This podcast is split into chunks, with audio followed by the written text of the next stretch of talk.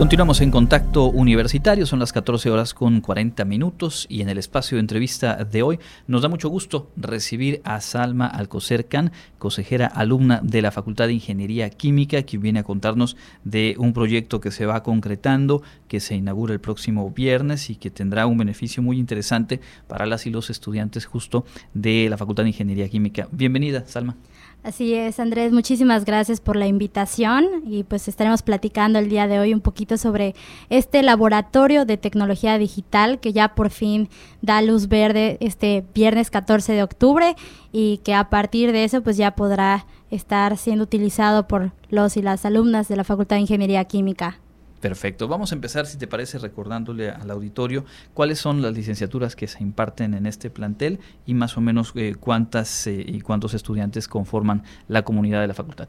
Así es, tenemos una matrícula de alrededor de 1.200 estudiantes. Eh, que están estudiando ingeniería química industrial, ingeniería industrial logística, ingeniería en biotecnología, ingeniería en alimentos. También tenemos la licenciatura de química aplicada, que es compartida con la facultad de química, que, se encuentra por la inalámbrica pero prácticamente son cinco licenciaturas las que están compartiendo eh, clases en la Facultad de Ingeniería Química. Y en el caso eh, tuyo, ¿cuál es el programa del que formas parte? De Ingeniería Química Industrial. Me encuentro estudiando Ingeniería Química Industrial, sí. Una facultad de Ingeniería Química que está en el campus de Ciencias Exactas e Ingenierías, allá al norte de la ciudad, y que, bueno, tiene esta dinámica que seguramente hace que los recursos tecnológicos, la tecnología digital, pues sea eh, herramienta indispensable en su proceso Sin formativo. Duda alguna. Sí, mira, te voy a contar que, sucede hace dos años, justamente nosotros viendo eh, que tenemos como necesidad, primer recurso, la calculadora científica, ¿no? O sea, no, no hay día que no utilicemos la calculadora científica. Eh, a través del Consejo Estudiantil sacamos pues una dinámica, una convocatoria para saber qué, alumnos necesitan este recurso, qué alumnos quizá por la pandemia no tienen la oportunidad de tener eh, pues algo tan básico como una calculadora científica. Vemos que la demanda es muchísimo mayor de lo que nosotros podíamos eh, ofrecer en ese momento. Y pues de ahí empieza esta, esta búsqueda ¿no? de esta gestión hace dos años, eh, platicando con, con Casio México, para ver qué estrategia podíamos utilizar o qué estrategia podríamos tener para que los alumnos que quizá no tengan el recurso para comprar eh, una calculadora o una graficadora, aún así puedan tener esta herramienta que les va a contribuir, pues sin duda alguna, en, en su camino a próximos profesionistas. Eh, obviamente, eh, cuando dices calculadora científica, algunos que nos fuimos hacia un punto bastante lejano de las matemáticas, sí sentimos como un poquito de tensión, pero cuando dices graficadora, la verdad es que ahí sí muchos no sabemos. ¿Cómo es? Descríbenos un poco cómo funciona y, y, vaya, en fin, ¿cómo es esto? Bueno, mira, te cuento rápidamente. Eh, las licenciaturas que, que, están en la Facultad de Ingeniería Química, pues como bien puedes escuchar, la mayoría son ingenierías y nos dedicamos pues al, a optimizar procesos, estamos día a día contando eh, números, ecuaciones, diseño de, de, equipos para la industria. Entonces, la calculadora científica en este caso nos sirve para, para hacer estos cálculos, ¿no? Que ya son un poquito más avanzados para encontrar eh, qué número va a optimizar un proceso o, qué cantidad necesitamos de cierto recurso en, por ejemplo, en una reacción, ¿no? Para hasta las mismas galletas o, todos estos productos que consumimos día a día, pues necesitan ser calculados. Entonces, la calculadora nos va a servir para, para este desarrollo un poquito más sencillo, que nos puede hacer más fácil el proceso para encontrar la respuesta y, y este y el tema de las graficadoras igual no o sea a través de las de graficar eh, cierta ciertos puntos eh, que, que, tenemos que nos dan pues la cotidianidad de, de este pues de lo que hacemos se pueden encontrar soluciones más eficaces y, óptimas ¿no? para lo que estamos buscando. Entonces, más este que nada son es, programas software y cuestiones por el estilo. Sí, sí, sí, los no es una herramienta concreta como tal. Sí, no, no, no. Las calculadoras sí es, sí. es el equipo, igual las graficadoras, pero aparte también teniendo en cuenta que pues que se necesitan para muchos estudiantes, te digo, tenemos una matrícula bastante grande, pues también van a haber softwares, ¿no? Para que lo puedan utilizar en línea o en físico, como sea mucho más fácil. Y la idea también de esto pues es seguir creciendo el laboratorio. O sea, ahorita tenemos pues un, primer acercamiento, un primer contacto, un primer número de, de equipos, pero la idea es seguir creciéndolo.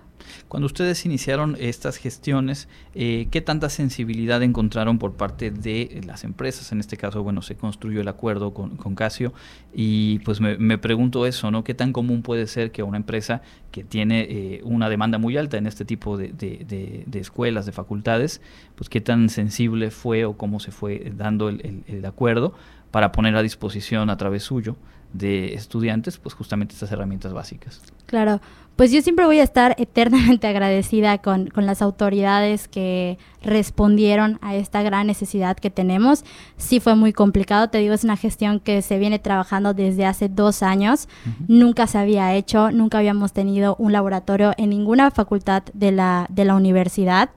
Eh, sin embargo, cuando se empieza a ver que la necesidad es, tan alta, pues es la misma empresa que dice, bueno, vamos a hacer un esfuerzo, ¿no? Vamos a ver de qué manera nosotros podemos contribuir.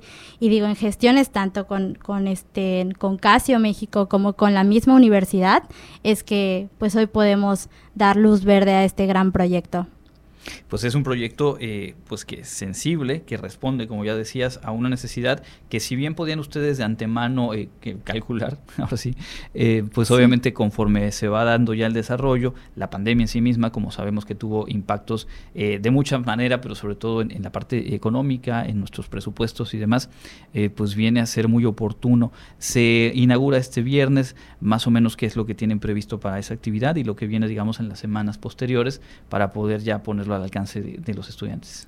Claro, pues este viernes es la ceremonia de inauguración. Vamos a contar pues con un presidium bastante eh, reconocido. Nos acompaña el doctor Williams, también el director general de Casio, las mismas autoridades de la universidad. Por supuesto, la invitación es a todo el público en general, los estudiantes, que al final van a ser quienes van a poder disfrutar eh, pues de estos servicios.